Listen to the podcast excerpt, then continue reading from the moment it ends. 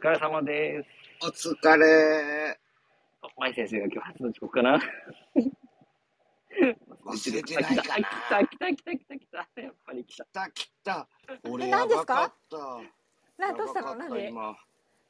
え？何？来たの？こだった。え私も覚えてましたよ マジ？俺、なんか今さ、うんうん、LINE してたら思わず、うん、やっべ、1分前とか思った。いやそまあ私もそんな感じですよ。留守番電話聞いてて、おやばい1分前と思って。やばいと思って。来ました。よいやかっこれた。なかなか8時ちょうどってなんて言うんでしょう。合わせるの大変ですよね、ななんていう、うん。あの私と掛石さんもズームとか番組持ってるじゃないですか、うん。オンラインでのとかね、うん。ああいうのはもうすごい準備とかすうん必要だから、そうそう、うんうんうん。その前からするけどこれ準備必要ないから怖い。そうそうそうそう。逆にね、そう楽勝でいつでもできんねやけど、そうすぐほらヘッドホンでできるからさ。だしあの服も着替える必要もなければ そうですね髪型セットする必要もなければそうそう。そうだって柿内さんみたく直前までトイレ行っててもいいんだもん いや俺始まってからトイレ行ったことあるしね。あそうそうそうそうそうそ怖いですよクラブハウス実は怖いクラブハウスう。ね。怖い怖い。油ということ断がで今日も油断してまう。まああの瑛太くんがいつも早く入ってくれてるからね。本当ありがいやいやとうございます。最近最近だけ最近だけ。うん知ってる？またいじめてことやら 今日は2月のテーマということでね。そうですね。幸せとか成功とか引き寄せとか、まあ、ちょっとキラキラ系なうん。テーマを私たちがどうギリギリトーク話していくか、まあ、書き打ち流で言ったらぶった切っていくかみたいな本当は裏テーマは洗脳ですかね。あそうそうそうこれね裏テーマはーマはあの洗脳なんですよねこのキラキラ系ですね洗脳ね。で、あの引き寄せの嘘つきをぶった切るっていう裏テーマがね。そうですねこ。れでも私あの2月のう LINE ん公式アカウントのはい。あれでもあのプレゼント記事は舞先生流引き寄せ術ですから。いいですね。やばくないですか？ぶった切りながら裏でそういうの出すという。引き寄せって言うとみんなが注目するのはあるわな確かに。違うんですよ。引き寄せって、うん。これもう何50人集まってないけど喋っていいですか？いや引き寄せって結局あのみんな勘違いしてるんですよねい。私もちょっといろいろ。ろ書いてますけど願えば叶ううんだからやっぱまあ柿内さんも最近言ってる魔法夢物語例えうんうん。ばあのこれ好きな方いたら本当ごめんなさい好きな方いたらあの新月に願うとかあるじゃないですか、うん女性、うんじゃ女性の世界ではそういうのすごい流行ってるんですようん。とかねあのそういうこう願うで一生懸命願ってください、イメージしてくださいってあるんだけど、あれは意味がないって言いたいんですよ。いやーあのね本当ごめんなさい好きな方本当ごめんなさい 嫌われゆちゃう。ゆ YouTube でもそのスピ系で願えばかの思えば引き寄せるとか、はい。ねこの日にこれをやったらいいよとかあと風水でこうしたら魔法で解決するよみたいなやつはねやっぱり流行ってんのすごい。すっごい。うんもうすっごい YouTube でもずっ。と流行ってる。え、めっちゃやってましたよ、僕。普通に新月におお願い事してましたよ。そうそうそういう人たちに聞きたい。叶ったって。じゃあそうなの。じゃあ瑛太君それで何叶いました？いや、あんま覚えてないです。書いただけであんまり記憶がないですね。ちょうど昨日か一昨日ブログでその私の引き寄せ記事のまあちょっと宣伝って言って記事書いてたんですけどそこで、じゃあ皆さん願ったこと叶ってきました？ってうんちょっと書いたんですよね。はいはいはいはいで例えば、えー、と確かに。いい仕事うん自分がねつきたい仕事につけて宝くじが当たったらお金も入ってきて出世もして、すごい素敵なパートナー見つけてとか皆さん願って叶ってきましたって書いてうん叶ってないから今も願い続けるんですよね 確書いた。んですよ。確かに。叶わないんですよ。叶わないよね。叶わない願うだけだったらね願うだけだったり、あのでそこにはいろいろな他にも要素が必要で私はそれを記事にしてね、特典で配布してるんですけど、うん。ほんうん。何ページぐらいかな、まあ、ちょっと文字大きくしてるから読みやすいようにしてるんですけど、うん。本当は実はすっごいあの裏に人間の心理が隠されてるんですよ。知ってましたか、うん。うん。うん。うん木内さん。知らない。うん、あの例えば願うっていうその願うこと一つにしてもうん。本当に願ってることと実は願ってないことがあるんですよ。ああ、なるほど。ああ、なるほどね。そうなるほど願ってないことを自分は本当は願ってないことをこれが私の願いなんだって勘違いしてるものがたくさんあるんですね。うんうんうん。まあ、宝くじとか白馬の王子様とかそうですよ。うんうんうん。でそれが洗脳なんですよ。うんうんうん。だよな。そう社会で植え付けられたこれが幸せっていうのでそれで思ってるものは本当に自分が求めてるものじゃないからうん。だから願,、願わないんですよまず動動かないあ願わないと動かないんですよ。ううんんうんうん。だからさ、あの、完全引き寄せを否定はしてないの。ただ、みんなが知ってる引き寄せって騙されてるよねって嘘だよね。そもそも違うことを。うん、引き寄せを嘘ついて教わ教わってるよねっていうのはうん。本質だと思うんやんな。そうだと思うね。ただ本当の自分の願いうん例えば柿内さんだったらモテたいとか、うんうんうん。で欲欲ですよ欲欲欲ね。モテたいとか、うんだからあの、い。うん昨日ギリギリ TV でね火曜日に、うんあの、うん。ズームの番組で話したけど柿内さんだったらモテたいから、はい。こういうあの会社を作りたい環境とかね、そういうののうん。作りたいとか人材育成したいとか、うん。あれは本当の願いなんですよ。おだからー柿内さんは動き続けましたよねそれに対して。本気だからうん覚悟を持って。うんうんうんで、はい。そうすると柿内さん不思議なこと人生で起こりませんでした？怒ったよ、うんうん。とりあえずさ、逆に願い、ね、願、願ったこととかうん、紙に書いたこと、うんうんいわゆるうん。みんなが言う、ね、うん。ドリームファイルだとか、ビジョンボードだとかいうものを昔作ったことあるけど、全部叶えた。叶わなかったこと何もない。逆に、そこに書いてなかったこと、願わなかったことがあるわけよ。はい。本当に叶わなかったっていうか、俺、家族でとか家族がっていうのを第一期は書かなかったわけ、俺願いを。思わなかったわけ。うんなんせ仕事が成功したら家族も幸せになるとか、それはリンクしてるだろうみたいな。うんうん家族、笑顔ってこういうのはなかったわけ、自分の中で。うんうんだからいや、仕事思い通りに行ってました。でも家族はなくなりましたよね。柿内さん の。であのなんで書かなかったのかって言ったらそこまで求めてなかったはずなんです当時、求めてなかったよ。うん。そうだから書き忘れたんじゃなくて当時は求めてなかった、でうん。求めてるものが柿内さんははっきりしてる、うん。でもちろんそれに対して動くのもあるけどうん。その本当に自分が求めてるものと行動と一致した時って、うん。めっちゃめちゃすごいうん。ことが起きるんですよ、本当魔法が起きるの本当に。魔これが本当の引き寄うんせ。人脈とかね、うん。この人となんか関わることができたとか、うん。こんなお金が入ってきたとか本当に起きるんですよ。うん、思い通りになったよ、全部。そう。もう本当に思い通りになったし、もう描いてた通りの人生になったよね。うん。ううんんうん。そこに描いた通りになって、あれ？って思っただけでね。あれ？あれ？あれ？あれ？あれ？って描いた通りって何か足らなくね？みたいな。でもそれ柿内さんのそこはやっぱり経験をしたことによって、うんうん。次に自分が求めるものがまた変わってきたってことだと思うんですよね。なるほど、なるほど、なるほど。まあ変わってきた部分もあるし、うんうんその人生の経験積んだから気づいたこともあるし、ね。その時は知らない。見たことのない景色って想像しろって無理じゃん。うんうんうんやっぱり。だから想像しきれてないこともあったし、ね、あの、うんいろいろあるよね。いろんな場面で変わることがあるから、変わってはいけないことなんか人生ないわけで、うんうん言ったことが180度変わることなんて、もういっぱいあるからな、俺なんて。俺、ちゃぶ台ひっくり返すので有名な社長だもん。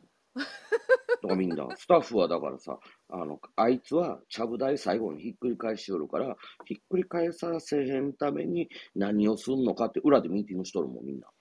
かもしくはあれですよね、うん。ひっくり返すからひっくり返した時に何をするのかを考えるとかね、そうそうそう、多分ね、いろいろ、いろいろ考えてみて、カッキーはこう言ったらこう返ってくるからって言って、うん俺を納得させるためのロジックとかハウトあるらしいねんか、なんか。まあ、ああるでしょね。そううそう。それ私も相談されたことあるもん。はいはい。あ、そう。そうそうそうそう。あなたが黒幕は。だいぶ違う違う違う結構昔ですよ。はい結構はいはい。昔ですよ。いやでもね、俺はそういうのを考えてくれる奴らが愛おしいわけよ。うんうんね、それこそ本気じゃん。うんそうやって本気で、俺俺の、だから逆に俺も突っ込みどころがあって、うん。突っ込んだ時に帰ってくるのは間違いないってことやし、俺も安心感違うし、はいはい。よく、なんか俺はイエスマンを周りに固めてるって言われることあってんけど、うん。俺絶対イエスマンを周りに置かへんからさ、うんうんうん。うん、イエスマン置いたら、俺ダメになるの分かってるやん。だって俺、ある一部分はめっちゃ強いって自信持ってるけど、それ以外クズっていうのも逆に認識してるから、ね、竹内さんがね、去年、うん。ね、竹内さんが原因だって言って指摘されてましたもんね。そうそうそう、俺が原因いっぱいあるからさ、ね売り上げが いまいち伸びない、えータームがあって、要ははいクォーター別に全部チェックしてるから、はい伸びないクォーターについて、あ、俺責任だよね、うみたいな。ん。うん俺がなんか勘違いさせてるよね、みたいな部分あったしさ、うん。うんそうそう。やっぱり間違いは間違いがしゃあないよな。うん。今みたいなこう話って、うん。超すごい現実的じゃないですか。うんうん。すごい現実的で、うん。なんていうの、あ、お俺も間違いだった、じゃあ次こうしようとか、うん。いや他のやつら俺をこうやって動かしてくるとか、じゃあ俺もこうしてとか、ううん。これがあの要はなんて言うんでしょう。まあさっきの例えば引き寄せ、今日引き寄せで行くんだったら、うん。引き寄せとか成功とか、うん。あのに必要なことだだって私は思うんですよ。だから全然魔ね。法じゃなくて、うん。自分がこれが欲しいこうしたいと思ったらどれぐらいの覚悟を持って本気でそこに突き突き進めるか。でうん。突き進んだ時に、うん。あの本当になんていうの不思議なこと、うん、こういう情報欲しいと思ったら入ってきたとか、うん。向こうからこの仕事舞い込んできたっていうのが本当に起きるんですよね。ああ、いや、俺この前ね、うん。ちょっと題材になるか分からへんねんけど、うん。うん。相談に乗ってたの。もう、うん。もう貧乏で生活に困窮してるお母さんからの相談だったのね。うん。うん。うん。で、それは、まあ、出会いっていうのはさ、あの、娘さんの肌トラブル、ニキビみたいな、俺、薬剤師としての健康相談だったわけ。うん健康相談していくときに、なんだかこれ、んなんていうの、内側にあるものいっぱいあるよねってお母さん聞いたら生活に困窮してるとかいろんなのがあって、まあ、うんついでだから相談乗るわって言ったら、うんうんできないことオンパレードなのよ。ほうでできないこととは？うんできないことオンパレ。いや、私はもう50超えてて仕事がないとか、この仕事は私はできません。あれもできません、これもできません、これもできません、あれも嫌です。うんこれも嫌だし、私は精神的にこうですって。うんうん、ああなたさ、選べないんだわって言ったもん、俺。あんた選べないのって。いや、ここからは引っ越したくない。なぜならば家があるから。何々はできません。いや、あんたさって、あの、自分の立場分かれよって。あんた貧乏だし、あの、選べる立場になくって、もうね、数種類しか選べるのがないのって。で、うん選べる中に一つは、あの、なんだ、合わせた、えっと、生活保護もあるわけって。うん生活保護で家がなくなって、だからって、何度も言うか、あなた選べるのがもう数種類しかないの。その中から選ばないと、うんまずは一段目クリアできないところまで自分が陥ってるのねって。でもあなたは全部が嫌だっていうわけ。これさ、結婚できないあの女にも共通してるじゃん。私も今それ来ると思って絶対来ると思った。結婚できない、結婚できない女の、ほら、条件もこうさ、だからさ、お前選べないんだわっていうことを言いたいわけよ。だから、すごい、ちょちょっと待ってください。待ってはいはいそれは男の人にだってありますよ。ああ、もち仕ろん事で仕事で。そうそう、あるうん、わ。僕はこれしかい。ないみたいな、もう家族を養うしかこれしかないみたいな。うんうん。ちょっと反論しますけどね。女性の見方としてね。まあまあ、男も女も一緒で、だから、現実的に考えるっていうのは大前提であるわけじゃない。うん。人生っていうのはね、うん夢物語いいよ。うんだから魔法でこれ祈ったら、なんとか、なんとかの日だから、今日はこれで願い事が叶うんだとか、満月はこうなんだ。いや、いいと思う。それが悪いとは思わないよ。でも、そこをね、あの、神頼みするより、今あなたの現実は何なのっていうことが理解できないと、うんうん何も起こらないね。そう。それ分かるやってる上で、あのうん新月に祈るとかだったら全然、ね、あそれは自分の好きでやってるから。それ分かる気があのする。ほらなんかう自分の中のなんかなんていうの？あれなんていうの運試しじゃなくて何でしたっけ？なんかあるじゃないですか自分で。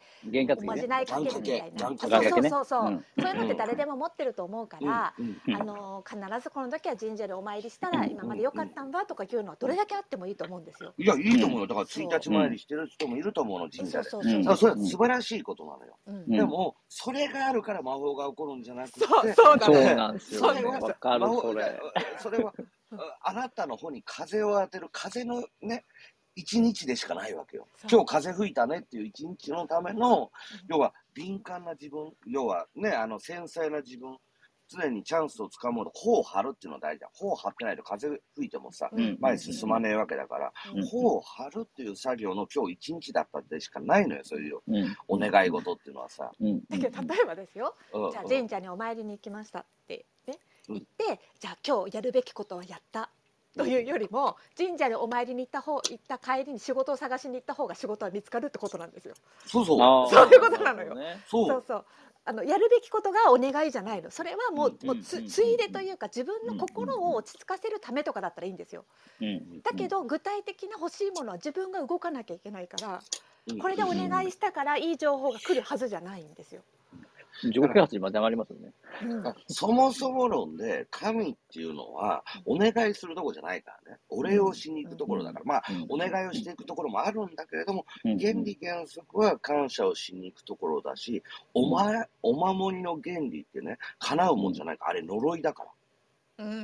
呪い。人にかける呪い。だから人から買ってもらったらいいよって。でも、こう、お守りを買って、これで安全。違う。あれの原理は呪いなんだからさ。だからこういった原理原則知らずにみんな勘違いして、あ、夢がかな、叶わねえさ、そんなの。柿内さん大丈夫ですかスピの方に行っちゃいますよ話が私たちがもうこれこれ以上話しちゃいけないみたいなギリギリのただ今せっかく面白い話してたから私も言っていいですかいいです、いいです。この世の中で私に何でも願いを言ってください私が叶えますからっていううん神様の伝説があるかってことなんですよ。はいはいはいはいではい。あるかもしれないでその世界の宗教とかに詳しくないから。うんうんうんだけどだけどそれを神様自ら言ってる伝説とか伝記とかないと思うんですよね私。確かに人民が勝手に言ってますよ。勝手に言ってじゃあだ、まあ、あるとしたら神様がじゃあ叶えてやろうか来たんだったらみたいなのあるかもしれないけど私は叶える存在ですよとは一言も言ってないと思うんですよ。どっちかって見守るとかね、うん。うん。うん、なんかそういうあのそうそう。日本なんか太陽神とかそうですよね。アマテラスとかね。太陽お前を認めるとかね。とかね。うん。うんだから、俺は願いを叶えるぞっていうのに民衆が動くのもわかるけど、うんこの禁じ手を俺がもし使う時があったら俺は詐欺師になる時ですよや。ばいそうなの。そうそうだからこの禁じ手を使うのは俺詐欺師になります。あの願い叶えますよって言ってるのは人間なんですよ。そう、人間ですよ。人間神は絶対言わない。人間なんだって分かってほしいの、願いを叶えるああ、確かに。え瑛太君が引っかかったみたいなのもなんかわかんないけどそういう？これやったらこうなるよみたいな感じでそうそうだから騙されるのよみんな。そうそう。だからそれはね、人間が本来は使ってはいけない禁じ手なのよ。うん。魔法はないけど、魔法ってあるよと。これさえ、ね、だからもう何でもいいけど、これサプリメントでこれやったら癌が治るとかね、うん。えーこの化粧品使ったらシワが流るから、うん。とか、まあこれを勉強したらあなたは幸せになる、金持ちになるという、ぜ全部この魔法系ね、ありえないことを魔法、これは人間が仕掛けた全部詐欺です。うん。ありえないから、それは。うんうんうん禁じ手なんですよう。んちゃんと正しく生きてる人は使ってはいけない禁じ手。だってバカが全部寄ってくるもん、それ。確実に確実にバカが寄ってくるから、もう。はた手伝いますよとかだったらねわかるよありとかこういう情報を持ってますよとかだったらありだけど、あなたの代わりにあなたの願い叶えますよっていうのがありえないありえないですよね。だって自分の人生なのに、うんなんで他の人が自分の人生を叶えてくれるのかと。でここがもうわかんない。これ聞いてる人は別ですけどね。うん。だけど私すっごいだからここがもう依存の人がすごく多い。うん。依存型っていうんでしょうかね。あの子供のの頃って自分の夢を親が叶えてくれるってなかったです。うん。自分が欲しいものを親が買ってくれたり、自分が行きたいとこ親が連れてくれたり、でうんだからそれがあると今度大きくなってからもそこから抜けれないと、うん先生がこうしてくれるべき上司がこうしてくれるべき部下がこうするべきそして、うん。えっと、パートナーがこうするべきっていうふううんに人うん。に自分の望みを押し付けるんですよ。あなたたちがはいやってよって。はここから出してない人が結構多いんですよね。そうじゃない。自分でやらなきゃいけない。解決しなきゃいけない。うん誰も叶えてくれないからね。誰も叶えてくれない神社はありがとうって感あ謝をそうそうそうですね言いに行くとこなんですよ。そこを勘違いして願えば叶うと思ってるから、うんうんうんおかしなことになる。そううんだってさ、ねうんあの、まあ、古事記なんか好きな方いらっしゃる。僕は古事記好きですけれども、うんうんあそこに出てくるスサノオとか見て叶えてくれるわけねえじゃん、あいつ見てたら。むちゃく。ちゃされるんですよ。お前、だから、そういうことを言うやつって古事記読んだことないろって俺は言いたいわけ。読んでみんな叶えないから、あいつら。みんな。厳しいですね。見ろと。これが神だと。うんあの偶像化したね。うんそう。わかりやすいじゃん。そんな見たら叶えてくれないよって叶えのあんただからさ、みたいうん。な話になるわけよ。神社も本当ブームですからね、ブームですね。私はもう、ねあの、うんもう二十歳ぐらいの時から徹底的にスピリチュアルオタクでその道にガツって行きましたけど、うんうん当時、だから20歳だから28年前？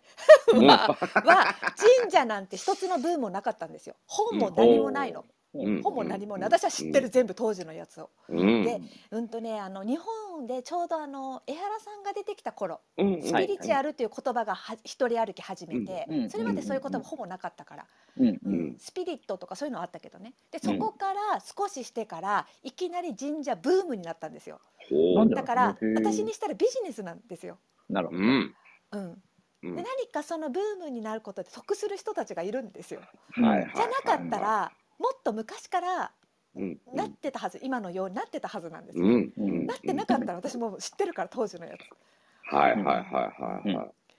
僕はブームになって勉強したタイプですから。僕は全否定派で、逆に全否定派だったのがありだよねと思ってるの。うんうんうんただし、うんみんなが思ってるありとは多分違うような気がする。うんうんこの部分でありだよねってなぜ生まれたかっていうね、その生い立ちから今自分はどうそれを、えー生かすべきかとか捉えるべきかっていう部分を自分なりに把握してるって感じかな。うんうんあのうん決して神社を否定してるとかなければ私結構いろんな神社行ったタイプなんですよ。うん、結構。ね。でうんでねこんなこと言ったらなんだけどある時気がついたんですよね。じゃあ神社行ったことで何が変わったんだろうって。楽しかったでも旅行としてうん楽しかったからそれはいい思い出だし楽しいし、これからも行きたいとこあるかもしれないけど、うん神社に行って自分の人生が変わったことはなかったんですよ。ないと思うな。そうなの。それその現実に気がついた時に、うんあのー一番必要なのはやっぱり自分が動くことなんだなと思って、うんうん否定はしてないんですよだから。うんだってだ願掛けじゃないっていう。うん分かった上で言ってほしいよね。だからそうそう僕なんかあのそ、うそうそう。うんあのな、絶対願いかなっていう、あの、なんだ、勝者が行く、覇者が行く、あの、神武天皇が祈った場所の玉木神社とかあるわけ。あはいはい。はいあ有名じゃない、うんね、うん。玉木神社とか。だから、えー、せ吹石和恵さんが、うんうん。うん。福山雅治を落としたみたいなんで有名になってさ、大ブームになったとかあって、なかなか呼ばれないといけない神社とか、すごい噂になって、ブームになって、ね、盛り上がってるとか。いや、いいと思うの、俺は。うんすごいうん。覇者が行くのもいいと思うの。うん神武天皇がどう辿ったか。天下を取るために、日本国を建国するためにどうしたかって、歴史を辿っていくの素晴らしいと思う。でも、言っても変わらなかったよねって言いたいわけ。私も何年も前に行きましたよ。そうそうう。うんいや行きましたよだってあそこ私の旦那さんのお母さんのふるさとですかそう。へーら。そうそうそうそう。だからお母さんを十津川の方？そう十津川があそこが。なのでお母さんを連れてってうんあの普通にあのあそこ神社行ったりしたけどうんだけど別にそれで何かし仕事がどうこうとかないですからね。もちろん私もそこの時にはちょっとこうそういう願掛けじゃないけど良くなったらいいなんだからちょっとこう何でしたっけおみくじでメッセージくださいとかやりましたよ。うん。だからすごいいいいメッセージが来てめちゃめちゃ嬉しくてうん。うん。なんか私フェイスブックかなんかに上げた記憶もあるぐらいなんですよ。はいはいはい。だけどうん。全然変わらなくてうん後でおかしいなと思ったんだけど今ならわかる。どうしてか。だって今ほど動いてないもん。だから、お参りの仕方もありますよ。それはしきたりもあるし、うん。なぜそうなのかっていうのもあるし、うん。その心の持ち方もあるし、うん。で、それはなぜなのかって現実に生かす、その、うん迷信であったり魔法ではなくて、現実、なぜそう考えるべきなのか、現実社会に生かすのが、やっぱりしきたりとしてあるよねって言いたい、これは。そうですね。うん。動かないとね現実動かないとダメですよね。そう。うん。それ考えたらなんて言うんでしょうね。あの、うん。こう動くことにち時間や力をかけた方が結果が出るから、例えばその中で時々心を落ち着けたり感謝したり神社に行くんだとかだとあれだけど、うんうんうん神社に行くこととかそういうお願いすることに力をかけてと時間をかけてうんうんうん動くのちょっぴりって人がいたとしたらうんずっと変わらないですよって言いたい。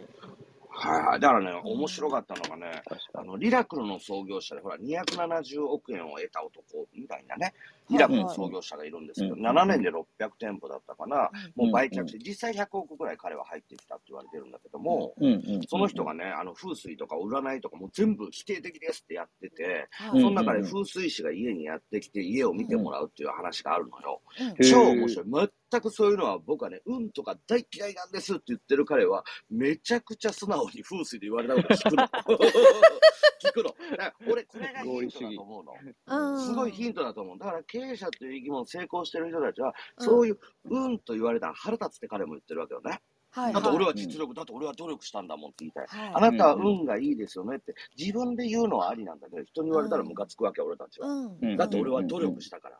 確かに。ただ、人に言われたことは、とりあえず素直に聞くの。はいはい。だから正面に鏡を置いてはダメとかいろいろ言われてたわ。うん。このリビングと駐車場がダメだって、もうすぐ彼はやりますって言ってたよね。え ーだから、全く運も気にしないし、占いも気にしないし、風水だって僕は眉唾だと思うんですって言いながら、うん。でも、風水師はデータ的なことだとか、うんはい。そこで起こったね experience share、うん。体験談のシェアをしてたわけ。うん。わかりました。じゃあ僕はやってみよう。だから彼がそれを信じて、そこにはまるかどうかって別の話で、僕はすごいなと。さすが100億円持ってる人はですね、うん。全然その考え方が、ね、取り入れられるものは全部取り入れよう。うん。つまりうん、彼がやったのは、魔法を手に入れたんじゃなくて、うん。できることを聞いてやっ、アクション。行動した。やったんですね。ね。今アクションのところにクラブハウス1年やって初のなんか英う語んそしてしかも強めのなんか出てきたよ。アクション。ね。まあ、まあ和風な俺がね、まあ、そうそう。ビジネスの話する時はね。まあ、あビジネスの話するときはね、僕はあの、昔ね、あの、イオっていう、あの、素晴らしい経営者団体に所属して、うん。もうそこはね、用語が全部英語なの。もうアメリカの団体だから全部英語。俺も最初本当に困ったわけ。英語がわからなくて、全部英語でやられるからさう、んえ、何なの？つって、えー友達に質問したらさ、いや、カッキーググってって言われるわけ。冷たく。すごい冷たく。なんか教えてくれる人がいないわけ。みんな経営者だから。うんいや、カッキー経営者だよねって言ったらうんわかんないことあったらググればいいっしょみたいな。めんどくせえみたいな。さすがだなと思った俺。でもググってったら、そりゃそうだよ教えてよって言いながら。ググるだって行動ですからね。そうですね。そうそうそうすぐ調べるね。そううんすぐ調べます、それだ。からねね本僕こう本当行動だしうんね。ちょっと引き寄せになりましたけど話がね。ちょっとはいはいあれですけど。はいはいはいはい。でもだだから俺ね、うん今前ののおんにうんうんあ何 A ちゃんあ、ごめんなさい。ね、ちょっと聞きたいです。間違った方向に対して一生懸命行動ししてしてる時って、僕そうだったと思うんですけど、引き寄せとか成功とか求めて、うん。幸せを求めて、間違ったことを一生懸命行動してたりしたんですけど、いや、俺はね、俺それね、あの、瑛太君の勘違いだとあ、思う。そう間違った方向に行動はしてなかった。間違った方向にうん、だから、どこまで行っても魔法を勉強しに行ってた。なるほど。あ、それそれはは行動じゃないあ、こうな何か行動。動してない。だからこっちの方が楽だよっていうところに使ってただけで、使ってるだけで、銭湯のお金、温泉料を取られてるっていう状況なんだよ。すごくわかりやすかったです。んぬるま湯そうみたいそうそうそう。はい、わかるそうそうそうそう。だからその温泉にあなた使って、普通は300円で入れる温泉に30万払ったことがあるよねって話。温泉で気持ちがいいよね。はい、30万ですっていう温泉、1日30万にあなた使ってて、はい実は間違った方向に行動はしてなかった。確かに、それ言われると、そう今は行動しそれ。それ聞いてたら虚しくなってきますね。いや、そそうなんですよ。そうなんですよ。僕そうでしたもん。人否定しないです。僕そうだと思います。うんあと間違った方向っていうのはないんですよ。ただ、うん自分が行きたくない方向に行く人はいるんですよ。そうだね。あの結果としてね、なんでこういうふうに行動してたらこんな結果になっちゃったのみたいなところって、何か方向が違ったってことだから、じゃあ改善しなきゃいけないじゃないですか。左じゃなかった右だったみたいなことはあるから、あのそこをちゃんと自分でねあのなんか客観的に見たり改善してったり、そうするほら、間違った行動はないんですよ。行動の行動間違いはない。間違いはないんですよ。行動はもう experience、経験でしかないんですよ。うんすべてが経験。だから体験談を積むっていうのは全部が素晴らしいので、うんもしあなたが行動したんだったら全部正解なんですよ。うんうんうん正解。行動しないのも、だから、エベレストの話を散々されて、エベレストこれなら登頂できるっていう勉強会に行っても意味がないんですよ。ああ、わかり一歩進まないとダメなんで すよ、エベレストに向かったでしょ？エベレストはこうなんだよって勉強して、あなたは絶対登頂できる。なぜならばここで学んでるから。いや、一生エベレスト登れないですから。うんそれだったら死ぬかもわからないけど、ね、登るしかないんでね。ね、イブキバの糸がいいね。そうそううん。登るしかない。登ったら、そこで死んだとしても、それは伝説になって、ねうん、人生っていうのは死ぬ時もあるから、死ぬのがダメじゃない、別に。エベレストで死んで伝説になった人もいるわけだから、だから死ぬっていう確率はエベレストだったらこう20%なわけです。あ、忘れた。うん忘れた。10%だったか忘れた。あの、そんな死亡率は高くないんです。ただ、うんでもある一定のパーセンテージ出るんです。じゃあ、うんその中で自分が巻き込まれるかもしれない。何もしなかったらそのパーセンテージだけど、うんそのパーセンテージ100%はないけど生き返生きて帰るの。うんただうん、可能性、生きて帰れる可能性を、お何増やすことができるわけ。うんそれは何か準備なわけですよ。う準備なわけ。確率は変えることができる。うんこれが勉強であって、魔法を勉強してもないから。杖振ったらうん夢が叶う。なわけねえじゃん。まあ、あと行動っていうのは必ず結果がついてくるんですよ。うん。うんそうですじゃあの現ね。実的に自分が動くこともしくは誰かとコミュニケーションすることだからその結果っていうのが絶対に出るんですね。うんそうだからそれをその結果を見ていくと自分が本当に欲しいものなのかそうじゃないかっていうのが分かるはずなんですよ。確かに。うん、あれこれこういう行動した結果これ違ったなっていうことがあるからそこで本当は気づくはずなんだけど、もしかして瑛太君がそういうハマっちゃったやつとかは、うんああいう系っていうのはだから結果がないんですよね学びだから単なる。そうなんですよね。そうそうそうそうそうそう。けうん結果は、あの、なんていうのか、出されたら困るんですよ。